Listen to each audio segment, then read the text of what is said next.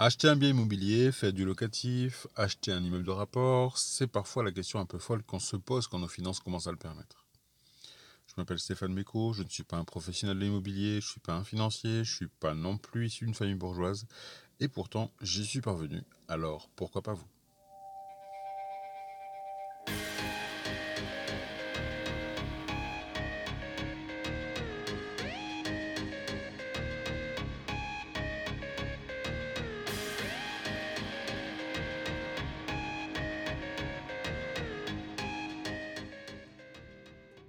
Le but de ce podcast, c'est d'échanger avec vous sur un projet, un projet qu'on a en cours avec, euh, mon épouse, qui est l'achat de notre premier immeuble de rapport, euh, qui va nous permettre comme ça de pouvoir euh, évoluer davantage dans le monde du locatif et de l'immobilier locatif. Alors pour vous expliquer un petit peu qui je suis, euh, ce qu'il faut savoir, c'est que l'envie d'investir dans l'immobilier, pour moi, c'était euh, dans un coin de ma tête finalement depuis l'adolescence. Euh, je m'étais toujours dit que finalement, bah, à 50 ans, je ferais du locatif. Alors ça peut paraître un peu étrange comme celui d'un adolescent, mais en fait, j'avais plutôt en tête l'image qu'un riche faisait du locatif, et du coup, si je voulais devenir riche, eh ben, il fallait que je passe par cette étape. Alors, je suis issu d'une famille plutôt euh, modeste, modeste sup, on va dire, un moyenne sup. Euh, mes deux parents, respectivement fille et fils d'ouvriers, ils ont tous les deux une bonne situation professionnelle, ma mère étant prof et mon père éducateur spécialisé. Euh, depuis toujours dans la famille, le rapport avec l'argent a été très simple. voilà, on en échangeait très facilement, il n'y avait pas de tabou. J'ai toujours su grosso modo combien mes parents gagnaient. On en parlait sans gêne, il n'y avait aucun problème par rapport à ça. Et on avait aussi toujours une confiance aveugle euh, par rapport aux finances, euh, dans le sens où bah, si j'avais besoin de quelque chose, je prenais leur carte de crédit, euh, je faisais ce que j'avais besoin comme, comme achat. ils étaient ok, il n'y avait pas de problème, et ils étaient surtout au courant que j'allais jamais faire d'abus et que j'allais jamais déconner avec leur carte tout paraît merveilleux, on va dire, dans, le monde des bisounours, euh, mais c'est également moi ce que je pensais finalement hein, jusqu'à mon adolescence. Mais c'est moment de l'adolescence, quand on a discuté un petit peu avec mes parents, euh, qui sont venus m'expliquer un petit peu de comment ça se passait au niveau de leur crédit immobilier. Alors, ce qu'il faut savoir, c'est que mes parents ont acheté une maison, donc la maison où moi j'ai vécu euh, petit, on va dire, euh, dans les années 80. Donc, les années 80, c'est les années euh, un peu folles finalement, où chacun, dès qu'on avait un petit CDI, etc., on voulait acheter absolument son pavillon. Donc, chacun voulait son petit bout de terre à la campagne avec le petit jardin qui va bien. et donc, ils sont partis dans cette même optique de vouloir acheter la maison. donc, les banques de cette époque-là étaient plutôt, plutôt sympas, puisqu'en fait, ils acceptaient assez facilement de faire des crédits immobiliers, tout simplement parce qu'en face, ils alignaient un crédit taux variable, euh, ce qui fait que du coup on avait un taux très très bas en tout début de crédit, et puis progressivement, enfin à mesure que le temps euh, passait, euh, ça a augmenté jusqu'à atteindre des, sommets vers la fin du crédit. Alors forcément, hein, le banquier, quand à cette époque-là, il, enveloppe bien ça dans un joli papier cadeau, hein, puisqu'il a indiqué que de toute façon, il n'y a pas de souci, puisque les rémunérations vont également augmenter au cours des 20 années du crédit. Donc du coup, bah, ça, finalement, ça va s'annuler entre, entre bah, l'augmentation du, crédit et puis l'augmentation des salaires. Alors la vérité, c'est pas tout à fait le cas quand même. C'est-à-dire que le taux du crédit évolue beaucoup plus vite que les rémunérations. Et ce qui fait que du coup, ben, les premières années, ça va plutôt, on arrive bien à rembourser les traites. Mais sur les dernières années, ben, on arrive sur des taux euh, qui sont complètement délirants. On était de tête, de 12 ou 13% à la fin. Euh, ce qui fait qu'on est vraiment sur un taux euh, complètement délirant. Et ce qui, fait augmenter progressivement finalement l'échéance mensuelle. Et donc ça, pose, ça peut poser un vrai gros souci. Donc ça, c'est vrai que c'est une première chose qui m'ont expliqué mes parents. Et finalement, je me suis rendu compte que bah, la vie tranquille, qui paraissait en tout cas tranquille pour moi, bah, c'était surtout le fruit de, nuit blanche de la part de mes parents pour essayer de trouver des astuces pour euh, finir correctement les mois, pour qu'on ne manque jamais de rien, parce que j'ai jamais manqué de rien dans, ma jeunesse. Euh, et, finalement, je me suis dit qu'à un moment donné, moi, je voudrais pas ça. C'est-à-dire que plus tard, je veux réussir à faire différemment les choses euh, pour pouvoir bah, assurer davantage mes arrières et pas être pris au coup comme ça à la fin de mon crédit de résidence principale et euh, ne pas galérer de la même façon qu'eux avaient pu galérer même si à l'époque je m'en étais pas euh, forcément rendu compte, mais, euh, mais eux en fait en intérieur, ouais, ils avaient pas mal de, stress lié à cette situation financière. Donc c'est pour ça que je t'ai toujours resté en tête avec ce fameux à 50 ans je ferai du locatif. Au moment où j'enregistre le premier podcast, on est en 2021, donc j'ai aujourd'hui 38 ans. Euh, j'ai pas attendu du coup mes 50 ans pour investir dans l'immobilier. Euh, mais il faut avouer quand même que je suis tombé dedans un petit peu par hasard. Je vous explique. Donc en fait, comme beaucoup de jeunes, bah, nous on a commencé avec mon épouse à investir dans, notre résidence principale. Alors oui, hein, ça fait euh, depuis j'ai appris que ça faisait partie d'un vaste sujet qu'on pourrait évoquer dans d'autres podcasts à mon avis. Euh, savoir s'il faut acheter ou pas sa résidence principale. Mais nous on a franchi ce pas là donc en 2009. On a acheté un petit pavillon euh, sans crédit, avec, euh, avec crédit pardon, et sans apport, c'est plutôt l'inverse. Euh, à l'époque, les taux étaient très élevés, hein, ce qui fait savoir qu'on était en 2009, donc les taux étaient à 5%. Donc 5% fixe, c'était un bon taux à l'époque. et donc à cette époque-là, nous, on a opté plutôt pour un, pour un taux qu'on appelle un taux KP1. Alors, un taux KP1, c'est quoi? C'est simplement c'est un taux variable, mais qui peut prendre au maximum 1%. Donc ça veut dire qu'il peut aller à la baisse si jamais la situation économique euh, tend les taux de, remboursement vers la baisse, euh, mais il peut augmenter dans un maximum de 1%, de 1 au-dessus du taux, euh, ce qui fait qu'on a signé nous un 3,86, donc 3,86 plus 1%, on est à 4,86 au maximum, et puis bah, 4,86 au maximum, c'était déjà en dessous des taux fixes de l'époque. Donc on a euh, contracté ce crédit et puis, euh, et puis à un moment donné, euh, il y a une crise, il y a une crise financière qui est passée par là et que les taux d'immobilier finalement sont complètement effondrés. donc on a décidé de, solliciter un courtier, comme beaucoup, un courtier en prêt immobilier pour renégocier notre crédit et obtenir finalement un, un 83 fixe, ce qui était quand même beaucoup plus abordable qu'un 486. Alors pourquoi je vous raconte ça? Parce que finalement ça n'a rien à voir avec notre immeuble de rapport. Euh, bah, tout simplement parce qu'on va se rendre compte que dans la vie il y a des rencontres inattendues euh, qui peuvent nous donner un réel coup de boost. Et c'est ce, coup de boost que j'ai envie de partager avec vous aujourd'hui. Donc pour nous, ça a été le cas justement avec cette courtière, la courtière en prêt, euh, où deux ans plus tard, finalement, suite à un changement de travail de ma part, où qui dit changement de travail dit forcément une augmentation de salaire, eh ben, je me suis rendu compte en fait que mon taux d'endettement qui était de 33% à, l'origine euh, bah, avait, euh, avait baissé un petit peu, euh, puisque bah, forcément plus de revenus, donc ça a un impact direct sur le taux d'endettement. Et je me suis dit que finalement ces X% d'endettement gagné, bah, je, pourrais, je pourrais en faire quelque chose. Alors, à la base, je ne sais pas trop vers quoi partir. Mais j'entends des membres de ma famille qui commencent à, discuter tout ça, j'entends mon entourage qui commence à parler de locatif, et je me dis, bah tiens, pourquoi pas nous, on peut, peut tenter la chose. Donc me voilà à commencer à, rédiger un mail finalement à cette, à cette courtière, où je demande un petit peu maladroitement bah, comment, comment on peut avancer. Est-ce qu'elle peut nous aider sur quelque chose dans ce projet-là? Euh, Sachant que moi, je suis totalement néophyte, j'y connais rien du tout en immobilier locatif. Et donc, euh, voilà, j'entends un petit peu une, bouteille à la mer finalement avec, euh, avec cette courtière, en espérant qu'elle puisse me répondre favorablement. Puis c'est finalement c'est ce qui s'est passé puisqu'elle m'a répondu assez rapidement où elle m'a dit bah écoute il n'y a pas de souci on peut on peut se voir on peut se rencontrer on peut en échanger je vous propose un rendez-vous puis on se rencontre. Donc je vais à mon rendez-vous, hein, tout fier, tout, euh, tout sûr de moi, on va dire, dans ce nouveau projet et finalement cette, ce rendez-vous qui pourrait euh, changer finalement le reste de ma vie. Euh, j'y vais, voilà, bien confiant. donc je lui explique un petit peu la situation, j'explique un petit peu les changements qu'il y a pu y avoir au niveau de ma rémunération, etc. Alors j'avais pris soin de venir avec quelques documents, hein. j'étais venu avec des bulletins de salaire et puis mon avis d'imposition. Alors le futur me montrera qu'il faut bien plus d'éléments que ça pour pouvoir aller voir un courtier correctement ou même une demande de financement en banque, mais ça on en reparlera plus tard. Euh, mais donc j'arrive tout comme ça, tout fier, puis bah, elle regarde un petit peu toutes mes pièces. Et, assez rapidement finalement elle, calme un peu l'ambiance en me disant euh, tout simplement qu'elle ne me suivra pas dans le projet. Euh, elle me suivra pas, donc moi je suis tombé un petit peu de ma chaise, je me merde, pourquoi m'avoir fait venir si finalement c'était pour rien, c'était un coup d'épée dans l'eau. et puis en fait elle a pris le temps de m'expliquer, elle m'a expliqué que de son côté, bah, elle ne pouvait pas faire grand-chose puisqu'en fait, le crédit qu'on solliciterait euh, allait être trop bas finalement, euh, puisque nous on était parti sur un studio, donc on est plutôt aux alentours de 40-50 000 euros, et que pour un courtier en, en crédit immobilier, bah, c'est pas forcément intéressant ce type de dossier. Donc elle ne pourrait pas présenter ce dossier-là, mais qu'elle avait quand même souhaité me voir pour pouvoir échanger, parce que finalement dans mon mail, j'avais posé pas mal de questions et qu'elle avait envie finalement de, de me filer un coup de main. Donc elle reprend mes chiffres, elle vérifie tout ça, elle calcule, etc. Et puis au bout de quelques minutes, elle me regarde en me demandant simplement, bah voilà, pourquoi un seul studio? Euh, Pourquoi vous partirez pas directement sur deux appartements euh, qui permettraient... Euh, moi j'étais un peu stupéfait, je lui ai expliqué que voilà, j'avais des doutes par rapport au taux vêtements, par rapport au reste à vivre, est-ce que ça serait suffisant, est-ce que je pourrais assumer l'ensemble des coûts, etc. Et puis donc elle a commencé à m'expliquer un petit peu le fonctionnement du locatif et notamment le fonctionnement des revenus, euh, puisqu'on doit prendre un, pourcentage finalement de ces revenus euh, locatifs dans, dans les simulations, quand on, quoi, dans, dans les entrées d'argent, on va dire, quand on fait des simulations de taux d'endettement. Et donc ça c'est des choses que moi j'avais pas forcément bien appréhendé. Elle m'a expliqué aussi rapidement un peu la fiscalité qu'on pouvait avoir sur, de, sur du locatif, euh, notamment le fait des taux réels pour déduire des travaux, d'aménagement, etc. Donc elle m'a expliqué pas mal, de, pas mal de notions. Et puis à la fin, finalement, en en, échangeant, bah, elle me dit que pour elle, euh, il y aurait une possibilité de financement à hauteur à peu près de 120 000 euros, euh, ce qui permettrait euh, d'ouvrir, la porte à pas mal de choses.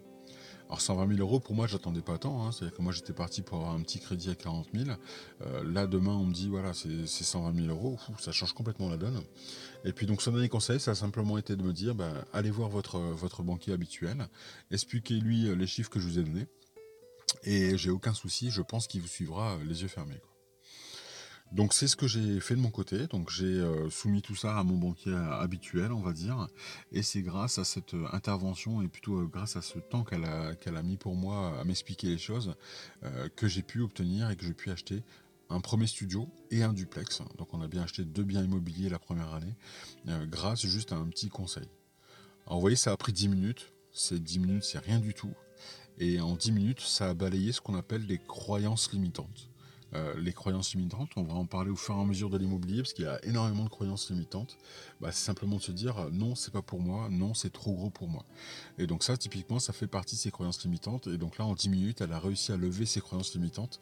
Et euh, voilà, de mon côté, j'étais complètement assez stupéfait finalement de pouvoir, de pouvoir faire ça. Donc les premières années, la première année s'est très bien passée au niveau du locatif. Euh, on avait choisi de, gérer en direct avec mon épouse tout ce qui était euh, choix du locataire, les, baux, etc. Donc on a, tout fait par nous-mêmes. Euh, il n'y a aucun souci. Voilà, aucun impayé, aucune vacances locatives sur la première année, alors qu'on avait eu déjà du changement de locataire. mais ça nous a posé aucun problème. Donc là, on était plutôt, plutôt confiants.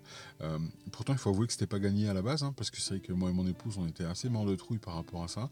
Se dire, est-ce que ça va pas trop vite? Est-ce qu'il n'y a pas trop de choses à penser? Est-ce qu'on va être capable d'eux? Et puis bah, finalement, on est euh, très très bien sorti. Donc suite à un changement d'emploi cette fois-ci de mon épouse, bah, c'est pareil, on a eu de nouveau une petite fenêtre de tir où, euh, finalement bah, on pouvait encore se permettre de réinvestir dans un nouveau studio. Euh, donc, voilà, donc on commence nos recherches, etc. Mais on ne savait pas trop vers quoi partir. Euh, du coup, bah, j'ai fait une deuxième rencontre, ou plutôt j'ai réactivé un deuxième contact. Cette fois-ci, c'était le contact de l'agent immobilier qui nous avait vendu les deux premiers biens. donc, donc voilà, je vais simplement envoyer un petit message. Bonjour Martine, j'espère que vous allez bien. De l'autre côté, tout se passe pour le mieux. Euh, on est de nouveau à la recherche d'un studio à acheter. Est-ce que vous auriez quelque chose à nous proposer euh, Voilà, assez basique, on va dire, pour reprendre contact avec notre agent. Et puis, euh, sa réponse a été assez rapide. Bonjour Stéphane, ravi d'avoir de vos nouvelles. Un ou deux studios. Bonne journée. le fait qu'elle me pose la question un ou deux studios, moi personnellement, je m'étais pas posé la question. Alors doute peut-être encore une croyance limitante, j'en sais rien, mais pour moi c'était inaccessible d'avoir deux studios supplémentaires.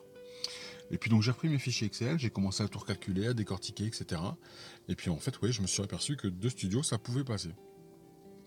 Et donc on est parti sur deux nouveaux studios. Euh, j'ai présenté euh, le dossier à la banque. Et la banque, quoi, j'ai présenté, même pas, j'ai envoyé un mail à la banque euh, pour lui dire que j'avais un nouveau projet immobilier. Je lui ai donné les gros chiffres. le banquier m'a quasiment du tac au tac répondu Ok, pas de souci, je vous suis sur ce montant-là, il n'y a pas de problème c'était une surprise encore une fois pour moi. Et puis derrière, bah voilà, juste un rendez-vous de signature de, de, crédit et puis c'est tout, ça s'en arrêtait là quoi. Donc c'est à dire que c'est quelque chose qui s'est fait aussi d'une façon très naturelle et hyper rapidement. Euh, on a réussi à avoir ce financement finalement sans avoir négocié, sans avoir à chercher sur un taux qui était euh, voilà qui était assez correct. Donc on n'a pas non plus cherché à midi à 14h à négocier le taux pendant trois plombs. Euh, voilà, on a réussi à avoir du 1,35. C'était bien à l'époque pour pour les crédits immobiliers locatifs. Donc on était plutôt content de tout ça.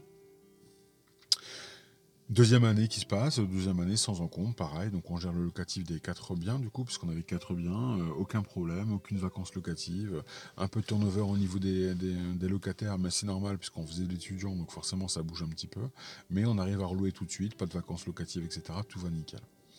Tout va nickel, sauf que je me rends compte que financièrement, euh, bah, ça ne nous apporte pas grand-chose. C'est-à-dire qu'on a quatre biens immobiliers, oui, certes, on, peut être fier d'avoir une résidence principale plus quatre logements, euh, mais au final, on ne gagne pas un centime par mois, euh, puisqu'en fait, les biens s'autofinancent, voire même, certains mois, on est obligé de mettre une rallonge pour payer les charges de copro.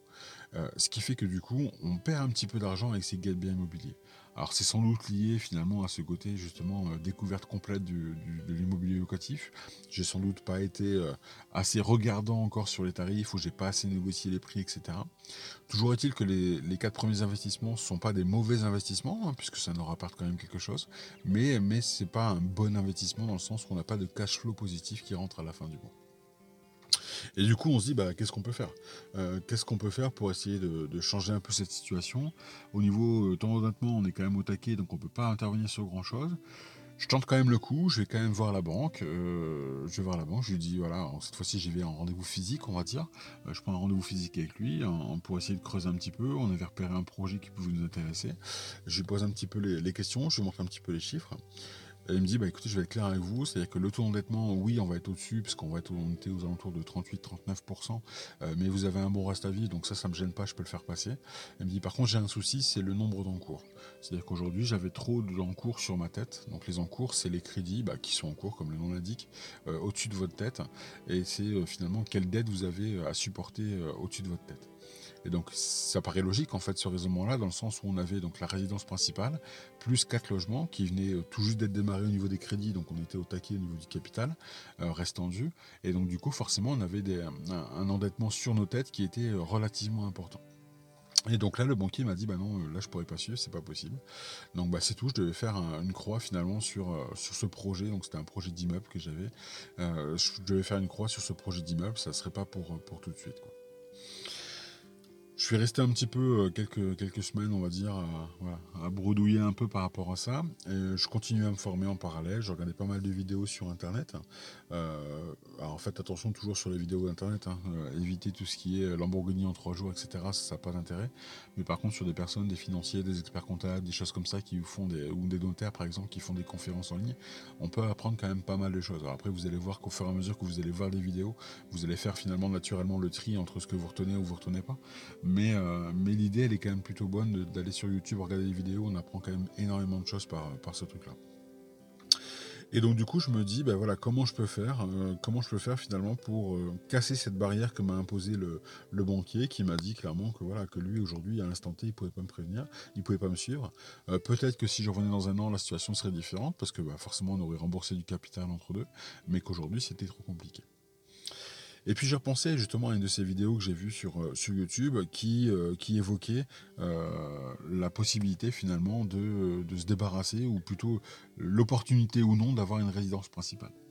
la résidence principale, en fait, on se rend compte que ça nous grève énormément notre taux d'endettement et notre charge d'un peu de, de crédit qu'on peut avoir sous les épaules sans nous ramener de revenus en face.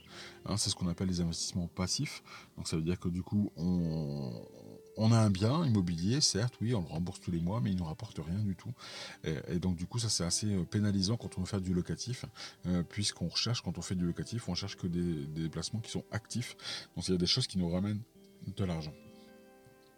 Et puis donc je réfléchis par rapport à cette fameuse euh, résidence principale et je me dis bah, comment on peut faire pour essayer de limiter l'impact de la résidence principale sur nos finances?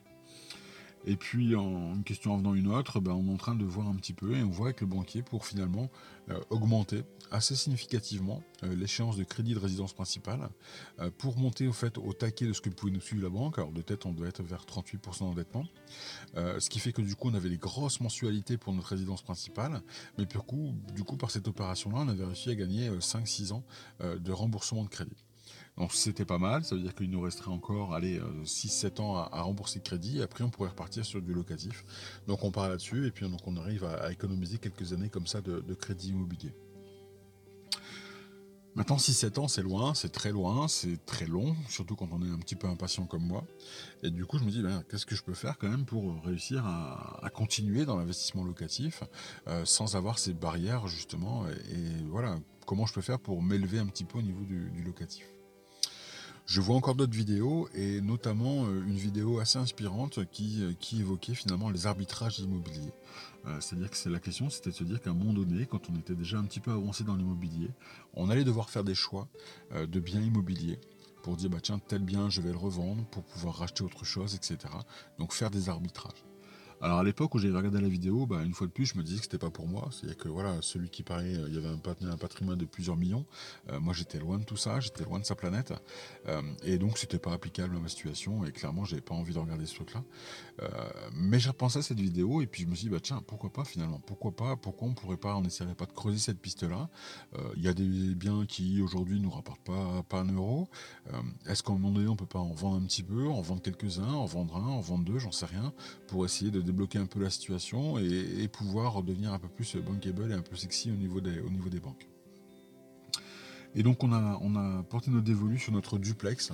Euh, donc le duplex, c'était un appartement qu'on avait acheté euh, pas par dépit, mais c'était pas trop notre recherche initiale, parce qu'initialement on cherchait plutôt des studios, des studios pour faire des étudiants. Euh, et puis bah voilà, on a vu l'opportunité du duplex, c'était plutôt sympa, il était déjà loué, etc. par quelqu'un de fiable. On s'était dit pourquoi pas, mais c'était pas forcément notre coup de cœur initial, quoi. Et donc du coup on s'est dit bah tiens pourquoi pas le duplex, pourquoi, pourquoi pas essayer de le revendre, euh, ce qui permettra peut-être de débloquer les, freins banquiers euh, sur d'autres projets. Euh, par contre, c'est la première fois, c'est pareil, qu'on vendait un bien immobilier. Du coup, ben, on découvre tout de A à Z. donc, comment ça se passe, comment ça se déroule, quel, voilà, quel document on doit remettre, quel, euh, on n'avait aucune info, aucune idée, et puis surtout, avant même de tout ça, je veux dire, c'est déjà combien on doit le vendre. Euh, c'est-à-dire qu'aujourd'hui, ça paraît surprenant, mais c'est quand même compliqué de savoir, quand on n'est pas du tout dans le milieu immobilier, euh, à combien on doit vendre un appartement. C'était complètement confus. Et donc là, de, nouveau, j'ai fait appel à Martine, donc notre, notre agent immobilier, euh, pour lui poser la question simplement. Euh, elle a bien compris que j'allais pas passer par elle hein, pour faire la vente. Hein, je lui ai pas mis à l'envers. Euh, je lui ai expliqué voilà, qu'aujourd'hui, nous, on voulait essayer de mettre en vente par nous-mêmes, on va dire, ce, bien-là. Et, puis, bah, je lui ai demandé simplement si elle avait la possibilité de me faire une estimation, grosso modo, du bien. Euh, donc, euh, donc oui, elle connaissait très bien le marché, donc c'était plus facile pour elle. Et puis donc elle nous a annoncé un joli 67 euh, 000 euros pour pouvoir bah, vendre ce, bien, à condition qu'il n'y ait pas de travaux à faire dedans. Donc voilà, donc moi j'ai pris ce chiffre-là dans un premier, dans un premier temps. derrière, j'ai regardé un petit peu et j'ai comparé un petit peu sur, sur certains sites, notamment le site qui s'appelle meilleuragent.com, qui permet par rapport à une adresse de savoir bah, les dernières ventes qui se sont effectuées, etc., quel, à quel tarif elles étaient. Et puis donc en regroupant un petit peu toutes les infos, bah oui en effet je vois que 67 000 euh, c'est plutôt plutôt la fourchette haute en fait des prix euh, sur ce type de bien dans, la ville où on est. Euh, donc c'était plutôt plutôt bien évalué on va dire de la part de l'agent. Tant mieux elle a bien fait son boulot et elle me l'a pas mis à l'envers.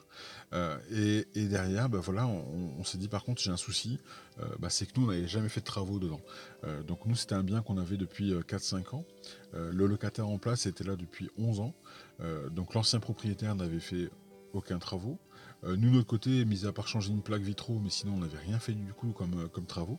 Donc, on va dire que l'appartement euh, restait vraiment dans son jus.